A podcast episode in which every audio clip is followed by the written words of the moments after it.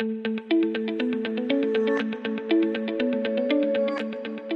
Hallo und herzlich willkommen zum BGM Podcast, der Podcast über betriebliches Gesundheitsmanagement für kleine und mittelständische Unternehmen. Mein Name ist Hannes Schröder und heute bin ich nicht allein. Zu Gast ist Veronika Jackel und wir haben heute mal ein ganz außergewöhnliches Thema und zwar geht es um Beratungs- und Kommunikationskompetenzen für BGM-Koordinatoren. Was ist sowohl für interne als auch für externe BGM-Verantwortliche für Kompetenzen, vor allem hinsichtlich der Beratung und der Kommunikation notwendig? Dazu jetzt mehr. Veronika, erste und allerwichtigste Frage, wie immer, wie geht's dir? Danke, lieber Hannes, mir geht's sehr gut. Ich hoffe dir auch. Ja, was hast du heute schon Schönes gemacht? Ähm, ich hatte heute einen Bürotag, das heißt, ich habe mich auf Termine vorbereitet mit meinen Kunden, äh, die ich morgen habe. Und ich war schon sehr aktiv bei mir in der Akademie für Pioniere der Prävention und habe dort Fragen im Forum beantwortet. Mhm. Was bedeutet bei dir äh, Büro? Büro wirklich in Form von ähm, Office oder Homeoffice? Genau, das ist wirklich ein Office. Also ich habe ein externes Büro. Ich muss leider zugeben, dass ich sehr schlecht bin im Homeoffice und mich da ganz, ganz schlecht konzentrieren kann. Von dem her mag ich sehr gerne ins Büro zu gehen. Mhm. Du hast jetzt schon gesagt, ein bisschen Vorbereitung für morgen. Was genau machst du da? Morgen habe ich einen äh, Starttermin mit einer Organisation, wo es darum geht, wie kann man motivierende Arbeitsbedingungen schaffen, um die Fluktuation zu senken. Und das ist auch deine Kernkompetenz oder, oder was machst du so richtig beruflich? Genau. Ähm, ich habe Psychologie studiert und bin jetzt seit elf Jahren selbstständig als Arbeitspsychologin und habe eben hier als Kernthema, wie man psychische Arbeitsbedingungen optimieren kann, um eben die Motivation zu steigern und damit natürlich auch so Themen wie Fluktuation zu senken. Was, was gehört da alles so mit dazu? Also Arbeitspsychologin, ähm, steht da überall in jedem Betrieb ein rotes Sofa und ich darf mich hinlegen oder wie stelle ich mir Arbeitspsychologie vor? Das ist immer eine sehr gute Frage. Ähm, nein, gar nicht. Also ich sage immer, ich als Arbeitspsychologin, mich interessieren keine Einzelpersonen, mich interessieren keine Menschen, sondern mich interessieren Arbeitsplätze. Mhm. Das heißt, ich äh, habe eher die Aufgabe, dass ich wirklich Organisationsentwicklung in Gang bringe und hier versuche, Arbeitsbedingungen gemeinsam mit den Führungskräften in gute Wege zu leiten. Mhm. Das ist so mein Herzthema. Gehört bei dir auch die Erstellung von psychischen Gefährdungsbeurteilungen auch mit dazu? Absolut, das ist das absolute Kernthema natürlich. Ja, wie, wie schätzt du da die Situation in den Unternehmen ein? Also ich habe mal Statistiken gehört, äh, nur circa 25 Prozent aller Unternehmen haben überhaupt psychische Gefährdungsbeurteilung, ohne nochmal wirklich die Qualität äh, der einzelnen Gefährdungsbeurteilungen einzuschätzen. Ähm, wie ist das aus deiner Sicht? Ist sehr schwer für mich abzuschätzen. Ich begleite nur die Organisationen, die es wirklich machen wollen und die sich da wirklich reinhängen. Also ich habe da sicher eine sehr positive Marktauswahl, würde ich mal sagen. Ähm, aber ich kenne auch diese Statistiken, dass da noch ein großer Anteil fehlt. Ich glaube, das liegt zum Teil auch daran, dass zumindest in Österreich, ist wahrscheinlich in Deutschland ähnlich, wir sehr viele Organisationen haben, die sehr klein sind also Kleinst- und Kleinbetriebe. Und die haben dann eben niemanden, der sich um dieses Thema der psychischen Gesundheit kümmert oder sich darum kümmern möchte. Und dann ist natürlich sehr schwierig, hier die Gefährdungsbeurteilung in die Wege zu leiten. Ich mhm. habe schon den Eindruck, dass die wirklich großen Organisationen, die haben das jetzt schon gemacht in den letzten mhm. Jahren, zumindest einmal. Mhm. Du ähm, hast gerade gesagt, Österreich. Wo sitzt du genau? Ich lebe und arbeite in Wien. Okay. Und ähm, arbeitest auch ausschließlich in Österreich äh, oder äh, kommst du auch mal zu uns nach Deutschland? Also ich arbeite hauptsächlich in Ostösterreich, rund um Wien äh, und in der Gegend und komme dann nach Deutschland, wenn es Organisationen gibt, die in Wien einen Hauptsitz haben und dann in Deutschland ähm, hier auch noch Standorte. Dann bin ich auch mal bei euch unterwegs, ansonsten eher nur virtuell in Deutschland unterwegs. Ja, ja. Also ich sitze ja ganz im Norden von, von Deutschland in Mecklenburg-Vorpommern, also uns drin dann, weiß ich nicht, 1000, 1500 Kilometer, irgendwie so in der Richtung wahrscheinlich. Äh, äh ja, Finde ich super. Ich glaube, da wird auch noch ein Podcast folgen. So, was sind die Unterschiede zwischen äh, dem gesundheitlichen oder dem betrieblichen Gesundheitsmanagement in Deutschland und in Österreich? Ich glaube, da werden wir auch noch mal eine separate Folge zu machen. Heute geht es erstmal um die ja, Beratungs- und Kommunikationskompetenzen. Was genau meinst du damit? Das ist für mich wirklich ein, ein absolutes Kernthema. Ich begleite ja eben jetzt schon seit über einem Jahrzehnt Organisationen mit der Arbeitspsychologie und habe da auch schon seit vielen Jahren Fortbildungen, die ich mache, eben für BGM-ExpertInnen, äh, aber eben auch für Leute, die im Arbeitsschutz unterwegs sind Und da ist mir immer wieder aufgefallen, in diesen Fortbildungen, wenn ich jetzt eben zum Thema psychische Belastungen beispielsweise hier Ausbildungen gebe, dann ist mir einfach aufgefallen, dass die Leute sehr, sehr gut fachlich ausgebildet sind, hier wirklich mhm. viel Wissen in ihrem Kernfeld, also keine Ahnung zu Ergonomie oder die kommen aus der Sportwissenschaft oder haben einen Hintergrund in der Sozialarbeit oder wo auch immer. Aber das Kernthema der Kommunikation wird leider immer mal wieder sehr sträflich vernachlässigt. Das heißt, die Leute wissen dann nicht genau, wie können sie andere davon überzeugen, mhm. von diesem Thema der betrieblichen Gesundheit oder des Arbeitsschutzes. Sie sind dann entweder ja, sehr, sehr zurückhaltend oder extrem missionarisch unterwegs und glauben, dass sie da mit der Keule kommen können oder vielleicht mit gesetzlichen Anforderungen. Und ja, da habe ich den Eindruck, dass sich da manche deutlich mehr zerstören, als sie ja wirklich gut aufbauen können. Und deswegen ist das für mich so ein Herzensthema, hier eben, ja, eben auch BGM-Koordinatorinnen ja, davon zu überzeugen, dass das ganz wichtig ist, dass man sich auch darum kümmert, hier Kommunikationskompetenzen auch aufzubauen. Finde ich super, weil das kann ich so eins zu eins unterstreichen, sowohl, ich sag mal, nach innen ähm, für die für die innerbetrieblichen äh, Gesundheitsverantwortlichen. Es gibt ja auch viele ähm, Sicherheitsbeauftragte, die direkt im Unternehmen ähm, tätig sind, gar nicht als externer Dienstleister, ähm, dass da gewisse Herausforderungen in der Kommunikation und auch im gegenseitigen Verständnis natürlich auch besteht, als auch ähm, die externen Dienstleister. Ähm, teilweise ist es ganz ganz unterschiedlich. Wie, wie schätzt du das genau ein? Ich würde jetzt einfach mal sagen, äh, mit was würdest du gerne starten innerbetrieblich? Innerbetrieblich oder externe Dienstleister? Fangen wir gleich mit den innerbetrieblichen an. Wie schätzt du da die Situation ein? Und vielleicht auch mal so ein bisschen untergliedert. Wir haben ja da verschiedene Bereiche. Arbeitsschutz haben wir schon besprochen. Mhm. Wie sieht es aus mit dem betrieblichen Eingliederungsmanagement? Wie sieht es vielleicht auch aus ähm, mit denen, die für die Gesundheitsförderung ganz klassisch zuständig sind? Das sind ja teilweise unterschiedliche Verantwortlichen. Wie schätzt mhm. du da die, die, die Sachlage ein? Mhm.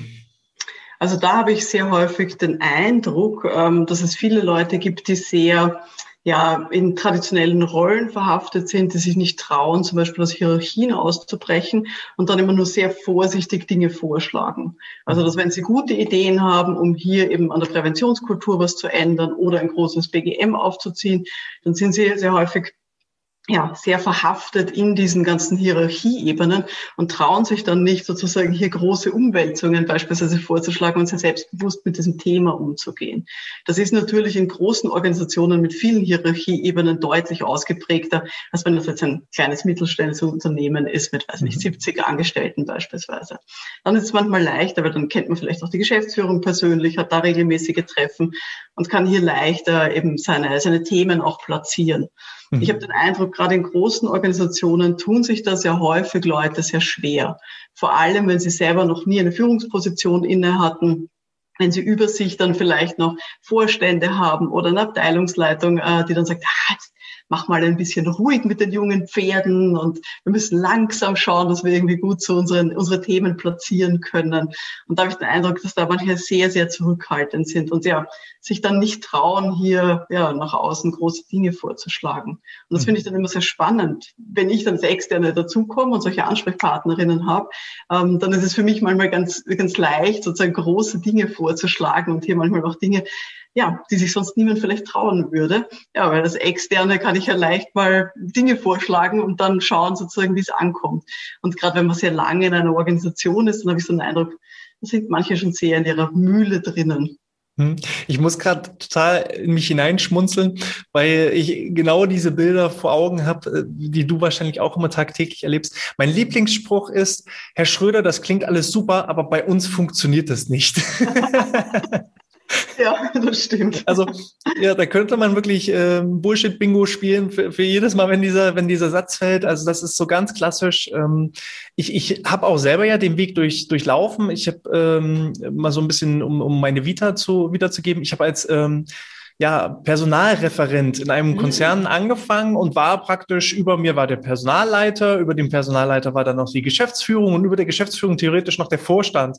Und äh, wenn man da eben als, äh, und so war es, ich kam frisch von der Uni in ein Unternehmen, man wollte erstmal die Welt verändern und dann wurde man erstmal massivst ein Stückchen ausgebremst. So musste man erstmal ähm, ja eingenordet werden, um genau zu verstehen, wie funktioniert das hier überhaupt. Ne? Mhm. Ähm, angefangen von Mitbestimmungsrechten des Betriebs Betriebsrates, der dann noch mit drin ist. Dann geht es weiter über den Datenschutzverantwortlichen äh, bis hin zur Erstellung von Entscheidungsvorlagen, ja, wo ich sage, mhm. lass uns doch erstmal reden, bevor wir eine Entscheidungsvorlage. Aber das sind dann so klassische Hierarchien ähm, und, und Bereiche, die man erstmal durchlaufen muss. Und dann wird man natürlich auch in gewisser Art und Weise ausgebremst.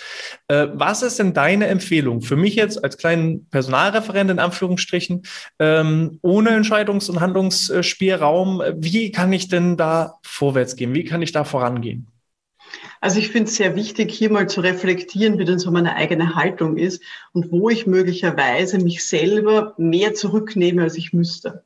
Also, dass ich hier wirklich auch klar sehe, okay, welche Möglichkeiten habe ich denn? Selbst wenn ich keine Entscheidungskompetenz, kein eigenes Budget habe, habe ich doch die Möglichkeit, sehr selbstbewusst aufzutreten mit meinem Thema, das auch vorzuleben und hier auch im tagtäglichen Gespräch mit anderen Kolleginnen und Kollegen hier wirklich auch mein Thema voranzutreiben wir wissen alle, steht der Tropfen hüllt den Stein und das ist gerade innerbetrieblich ja das, was wirklich super ist. Weil wir als Externe haben sehr häufig leider das Problem, dass wir so punktuell kommen, dann können wir mal auf den Putz hauen, aber dann sind wir möglicherweise auch wieder weg, weil dann ist unser Budget aufgebraucht und wir haben keine Stunden mehr in dieser Organisation. Und das Schöne ist ja, wenn ich innerbetrieblich tätig bin, dass ich hier wirklich zwar manchmal langsamer, aber dafür eben stetig hier auch ähm, ja wirklich brennen kann für mein Thema und versuchen kann, hier so ein, ein Lauffeuer der Leidenschaft vielleicht auch zu verbreiten für dieses Thema der betrieblichen Gesundheit. Und dazu muss man halt selber auch wirklich gut motiviert sein. Also wenn man dann selber sagt, ja, ist eh egal, okay, der Vorstand hat das irgendwie einmal ähm, gesagt, das machen wir nicht oder machen wir es halt nicht, dann wird es schwierig werden. Also da würde ich schon sehr dafür plädieren, hier auch selbstbewusst mit dem eigenen Thema umzugehen. Natürlich, wissen wir alle, kann man Kulturen nicht verändern von heute auf morgen. Mhm. Also die Präventionskultur, wenn man so den Eindruck hat, dass beispielsweise die Geschäftsführung überhaupt nichts hält von betrieblicher Gesundheit, weil sie sagt, das ist doch alles Privatsache, Leute sollen zu Hause trainieren gehen und sich dann ein bisschen entspannen und dann wieder gut motiviert in die Arbeit kommen, dann wird das natürlich sehr lange dauern, bis man hier zu einer anderen Präventionskultur hinkommt. Das ist ganz klar. Aber nichtsdestotrotz braucht halt jemanden, der das vorantreibt und da wirklich auch selbstbewusst dahinter steckt. Und dazu hilft es halt auch sehr häufig, wie ich finde, sich dann auch auszutauschen mit Leuten, die in der ähnlichen Position sind. Also mit anderen BGM-Koordinatorinnen beispielsweise von anderen Organisationen, die auch diese Themen kennen, wo man sich eben dann auch gegenseitig unterstützen kann. Mhm. Weil halt sehr viele innerbetriebliche Leute, muss man auch sagen, egal in welchem Themenfeld sie jetzt konkret unterwegs sind in der Prävention, aber das sind halt sehr häufig Einzelkämpferinnen. Und die mhm. sind sehr häufig, ja, fühlen sich dann vielleicht mit ihrem Thema auch alleine und sind die einzigen, die sich darum kümmern in der Organisation. Und dann hilft es meiner Meinung nach sehr, sich eben auszutauschen mit anderen Leuten aus anderen Organisationen, die aber für das gleiche Thema brennen. Mhm. Ähm, das ist schon mal ein richtig, richtig klasse Tipp. Äh, also diese Vernetzung. Da kann ich auch schon mal ähm, darauf hinweisen. Also wir selber haben verschiedene Gruppen in Social Media, sei es auf Xing, sei es auf LinkedIn, sei es ähm, auf Facebook. Da haben wir einfach nach BGM Podcast googeln. Da findet ihr verschiedene Gruppen, wo eben genau auch das Ziel ist, da die Leute untereinander zu vernetzen. Und da macht es auch durchaus Sinn, auf den verschiedenen Plattformen ähm, sich in den Gruppen einzufinden, weil da eben auch die verschiedenen ähm, Experten und dergleichen mit drin sind. Und da ist halt Netzwerk ähm, das A und O. Oder sich eben genauso an, an, an die Dienstleister zu wenden, sei es in meiner Form oder an die Veronika oder an wen auch immer, ähm, die eben da auch die Erfahrung schon gemacht haben. Mhm. Was ich auch als kleinen Tipp habe, ist ähm, teilweise in der Führungsebene Verbündete suchen. Mhm. Weil manchmal wird so pauschal äh, gesagt, naja, unsere Führungskräfte, die haben mit Gesundheit nichts äh, zu tun und die unterstützen das BGM nicht und die wollen das nicht. Und ich hinterfrage dann immer, ähm, geht ihr jetzt einfach von dem Grundsatz aus, dass ihr zwei, drei Leute gefragt habt und seid auf Granit gestoßen und äh, schließt dann pauschal darauf, dass alle anderen 15 Führungskräfte genauso ticken? Ich, ich glaube nämlich, jeder Mensch interessiert sich für, für die Gesundheit, wenn es selbst für die eigene Gesundheit ist. Und da ähm, macht das manchmal Sinn, sich einfach so einen Verbündeten zu suchen. Vielleicht muss das nicht immer die eigene Führungskraft sein, vielleicht macht es auch manchmal Sinn, ähm, eine andere Führungskraft aus einer anderen Abteilung ähm, mal für sich zu gewinnen. Wie, wie, wie hast du da deine Erfahrung?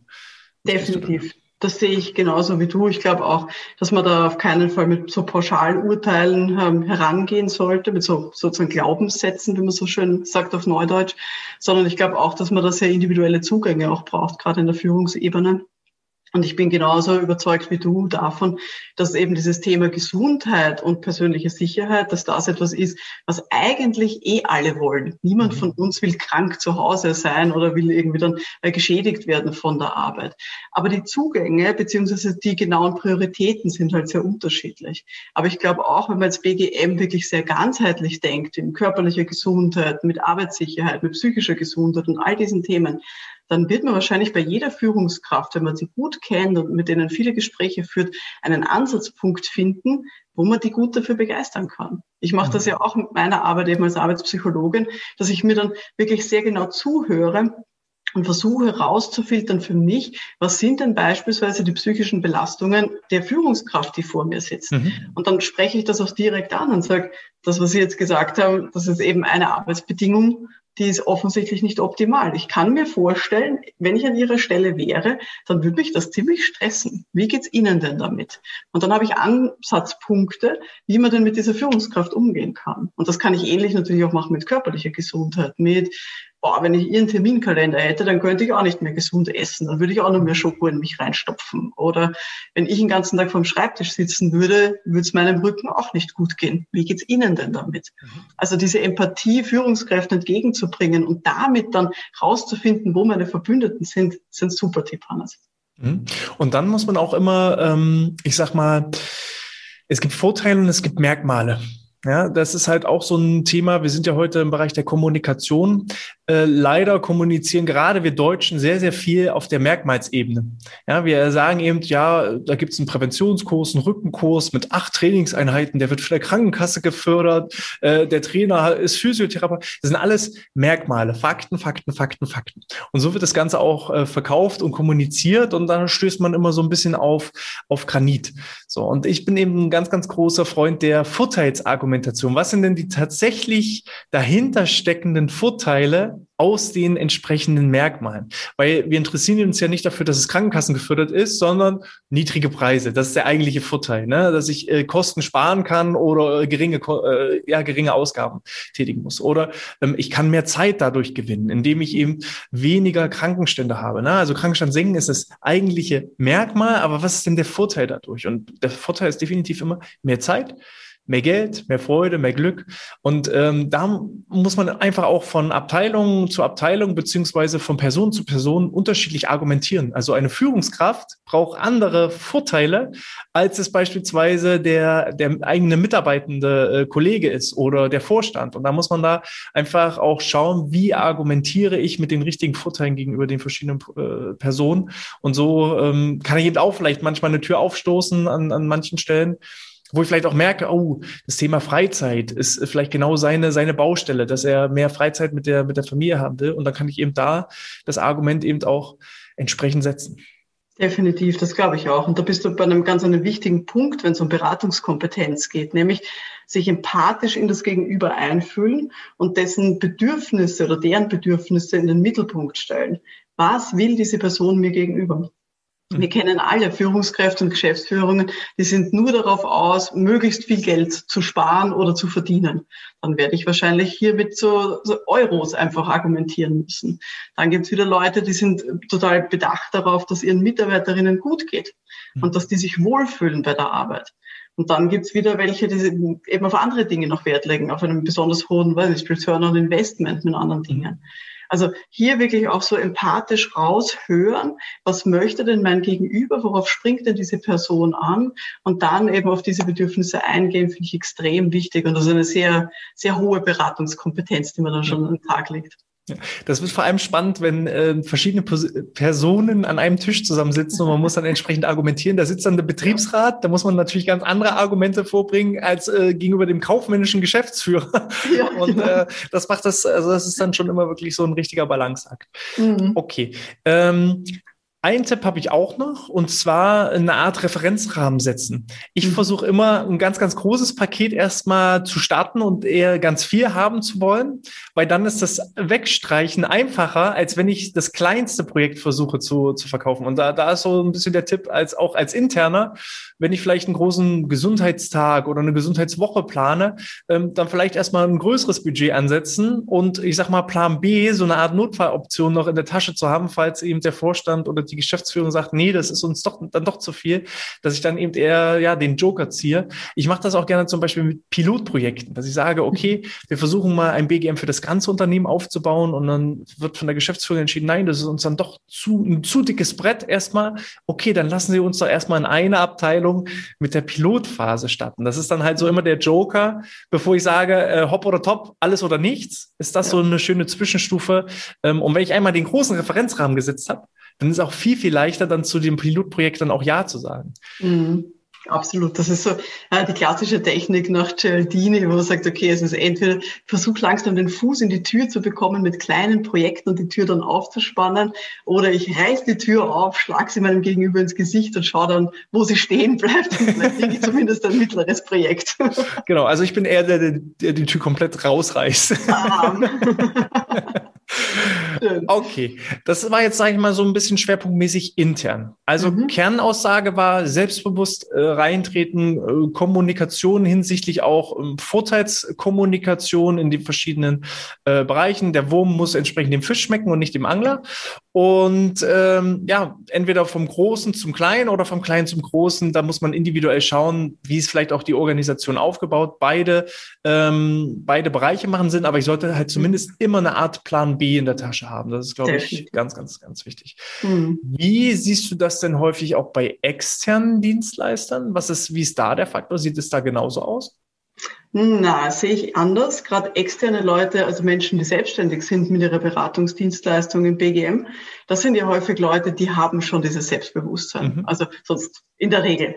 Sonst wären sie nicht selbstständig und würden sich nicht trauen, selber noch Kunden anzusprechen und zu Erstgesprächen zu gehen. Mhm. Da habe ich häufiger eher das Thema, dass die sehr, sehr ja, missionarisch unterwegs sind, sage ich mal so, ähm, dass die dann beispielsweise im Arbeitsschutz kommen mit der Keule, ah, ihr müsst das doch machen, steht im Gesetz drinnen, oder im betrieblichen Gesundheitsmanagement dann glauben, dass ihr Anspruch an Gesundheit, dass den eigentlich alle haben sollten. Und sagen, aber das ist doch wichtig für die Gesundheit, die körperliche und die psychische Gesundheit. Und Wahnsinn, wie können Sie denn nicht daran denken und hier die eigenen Ansprüche auf alle anderen übertragen. Und da sind wir wieder ein bisschen bei dem Thema, das wir jetzt vorher gerade hatten. Hören dann zu wenig zu, was das Gegenüber eigentlich möchte und hören zu wenig zu, was dann die Bedürfnisse von meinem Stakeholder sind, äh, der oder die mir da gegenüber sitzt. Mhm. Okay. Das heißt, wie mache ich es richtig?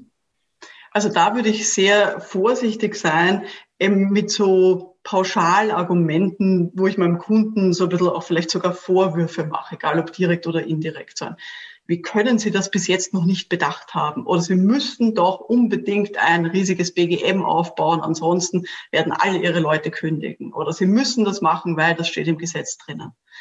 Es wird Gründe geben, warum das Gegenüber das noch nicht gemacht hat, warum die mhm. Geschäftsführung das bis jetzt nicht in die Wege geleitet hat oder warum die Führungskraft das bis jetzt noch nicht ins Auge gefasst hat.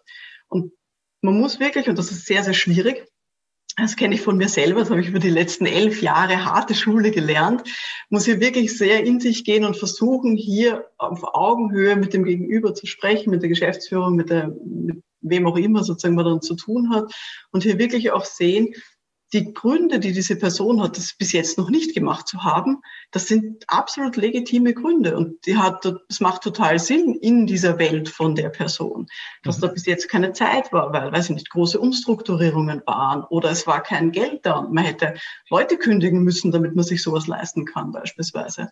All das sind Dinge, da muss man sehr, sehr vorsichtig sozusagen damit umgehen und hier das Gegenüber tatsächlich ernst nehmen und hier versuchen, eben Angebote zu schaffen, wo das Gegenüber dann gar nicht mehr anders kann, als zuzugreifen. Mhm. Aber du hast vorher so schön gesagt, der Fisch äh, muss ja dem, äh, der Köder der muss Wurm. ja dem Fisch, der Wurm, genau, muss dem Fisch schmecken und nicht dem Angler. Und ähnlich muss ich es hier natürlich auch machen. Ich kann, ich sollte meinem Gegenüber sehr gut zuhören, was dessen Bedürfnisse sind und hier wirklich empathische Beratung eben auch anzubieten. Und dann sage ich immer, man kann dann ein schönes Tablett machen mhm. mit schönen Angeboten und kann es meinem Gegenüber hinhalten und kann das schön verpacken und schön herrichten. Aber zugreifen muss das, mhm. muss das Gegenüber. Und das kann ich niemandem sozusagen ins Maul reinstopfen, dieses ganze BGM, sondern ich muss halt so schön herrichten, dass mein Gegenüber da gerne zugreift. Und die müssen selber zugreifen, die müssen selber abbeißen und müssen das selber verdauen. Mhm. Und ich muss mich dann auch als externe Person wirklich irgendwann es schaffen, mich zurückzunehmen und dann auch irgendwann aufzugeben und zu sagen, wenn diese Person jetzt gerade dieses Angebot nicht haben möchte, dann ist es vielleicht nicht der richtige Zeitpunkt. Und das ist definitiv in Ordnung. Ich ziehe mich zurück und bin dann bereit, wenn das Gegenüber auch bereit ist. Mhm. Ähm, da muss man halt so ein bisschen, das ist immer so ein schmaler Grad zwischen, ich nenne es jetzt einfach mal Gesundheitsapostel und äh, ähm, eben, äh, wie kannst du nur?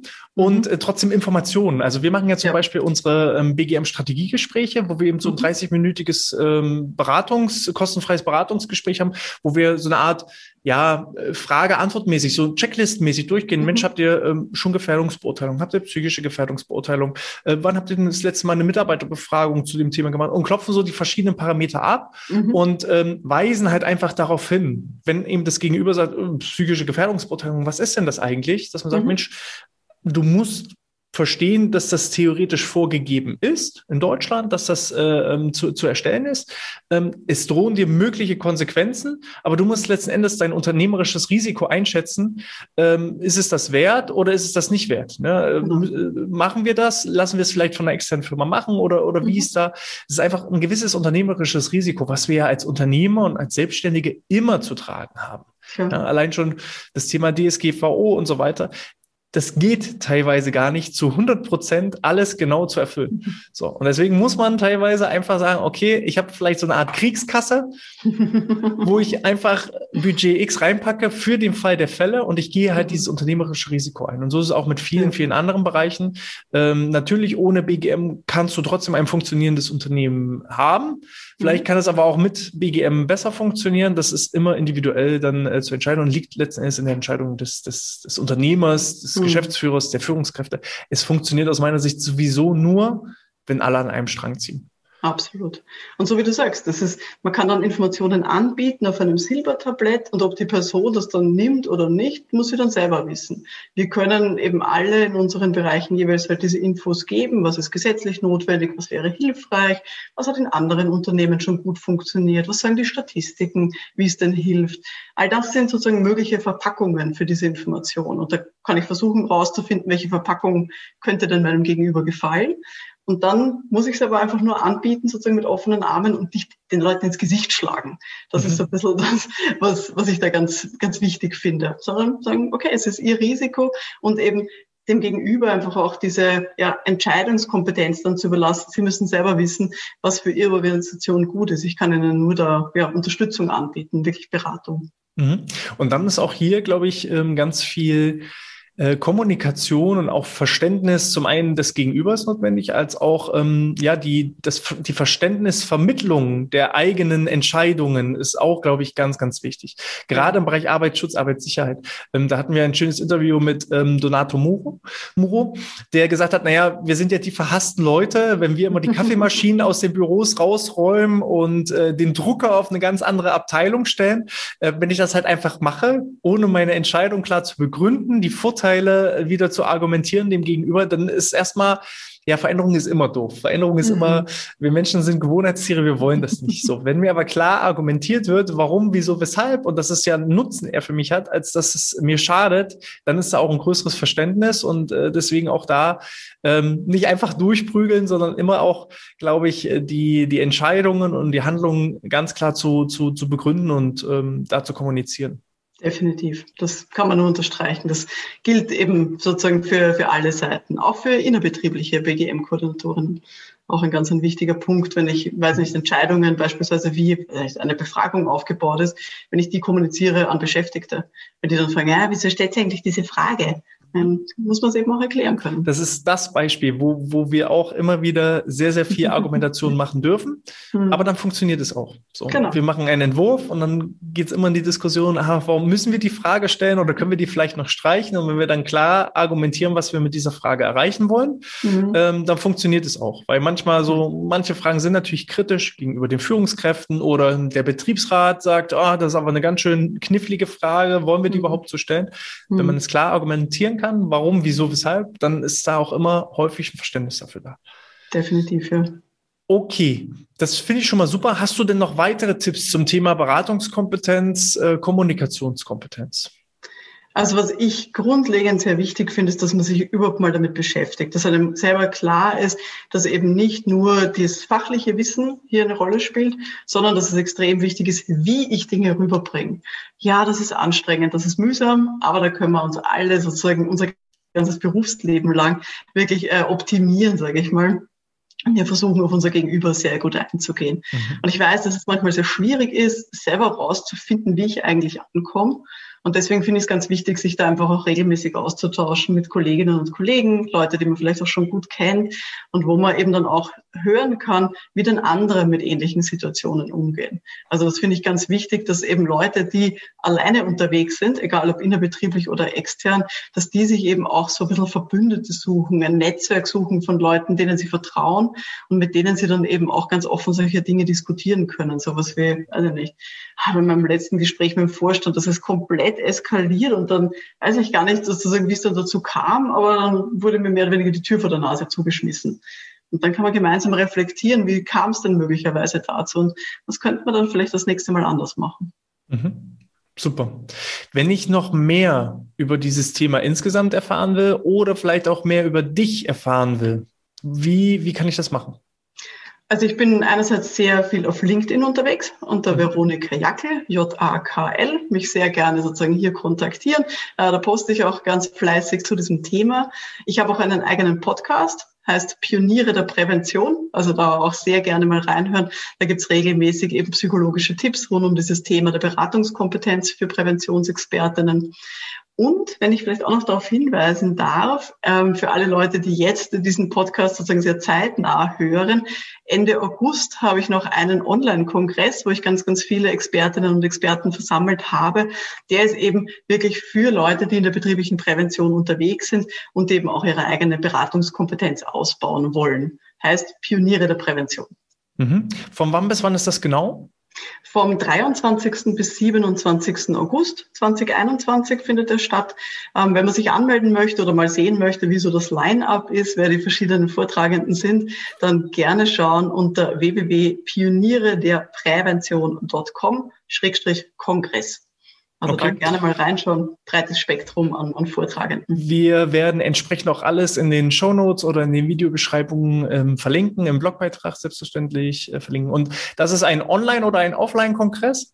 Das ist ein Online-Kongress, weil ich mich sozusagen da sehr gerne online natürlich auch arbeite und das für alle Leute, die wirklich im deutschsprachigen Raum unterwegs sind, ähm, sowohl in der Arbeitssicherheit als auch im BGM und in der Arbeitspsychologie, dieses gesamte Spektrum der betrieblichen Prävention decken wir da ab.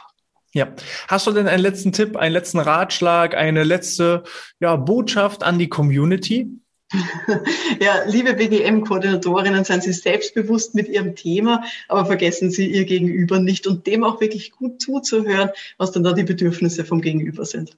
Super. Veronika, ich danke dir schon mal für das äh, wirklich sehr, sehr inspirierende Interview. Ich bin auch der festen Überzeugung, da werden noch einige ähm, Episoden mit dir folgen und ähm, ich bin auf jeden Fall schon mal gespannt auf den Kongress. Ich wär, habe auch schon geguckt, wann ich denn Arbeitslücken habe, um mich damit einzuschalten. Das ist ja auch das Schöne. Man muss ja nicht immer gleich komplett vier Tage da sich rausnehmen. Manchmal nimmt man ja auch bloß die Themen, wo man sagt, das brennt mir unter den Nägeln. Da muss ich unbedingt auch, auch mal reinhören. Hast du denn so, ähm, kannst du ein bisschen Einblick geben ins Line-Up? Mhm, sehr gerne. Also es ist definitiv sozusagen ein Thema. Ich glaube auch, dass man sich das rauspicken sollte, was für einen gut passt.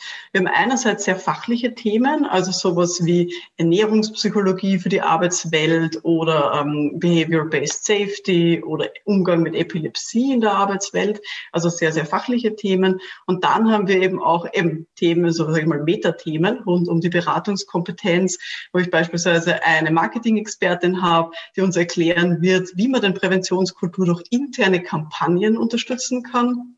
Wir haben auch etwas zum Thema, wie kann ich äh, besser werden bei Budget- und Gehaltsverhandlungen. Freue ich mich schon sehr darauf. Mhm. Und wie kann ich verschiedene Diversity-Aspekte in meine Präventionsarbeit einfließen lassen. Also so sieht man, es ist ein bunter Blumenstrauß an verschiedenen Themen. Wirklich, wirklich schön. Und glaube ich auch eine Menge Arbeit, die damit dranhängt. Ja, definitiv. Aber so, so wie du mit deinem Podcast und ich mit meinem äh, Kongress, ich glaube, wir tun eben alles für die Community, dass wir da hier im deutschsprachigen Raum die Präventionskultur sozusagen wirklich stärken können in den Organisationen. Kostenpunkt? Was muss ich investieren? Null Euro. Ich bin da sehr stolz drauf. Wir haben äh, lauter Speaker, die das kostenlos machen, also die da wirklich auch ihre Zeit spenden. Und dann dürfen wir eben auch aufgrund von unseren Sponsoren, die eben diesen ganzen Technikkosten äh, dann auch übernehmen, dürfen wir es für alle Teilnehmenden eben gratis anbieten. Also wer sich jetzt noch nicht angemeldet hat, dann weiß ich auch nicht, was wir noch machen sollen. Genau. Ich, bin, ich bin fest davon überzeugt. Ich habe das gesehen. Du hast ja mir da den Wink äh, gegeben, Mensch, wäre das nicht auch vielleicht was für dich? Und da habe ich sofort gesagt, los geht's, du musst das promoten und wir wollen dann die gemeinsame Mission und Vision einfach äh, äh, im deutschsprachigen Raum teilen. Und daher der Aufruf, meldet euch an. komm mal was wolle, komm mal was wolle. Okay, ich äh, bedanke mich nochmal fürs Dabeisein und äh, freue mich auf folgende Gespräche und überlasse dir die letzten Worte. Lieber Hannes, vielen lieben Dank für die Einladung und liebe Zuhörerinnen, ich freue mich sehr, wenn wir uns dann sehen bei dem Pioniere der Prävention Online-Kongress. Wie gesagt, pioniere der Prävention.com slash Kongress. Freue ich mich, wenn wir uns dann vielleicht dort auch persönlich sehen in einem von den Pausenräumen. Vielen Dank.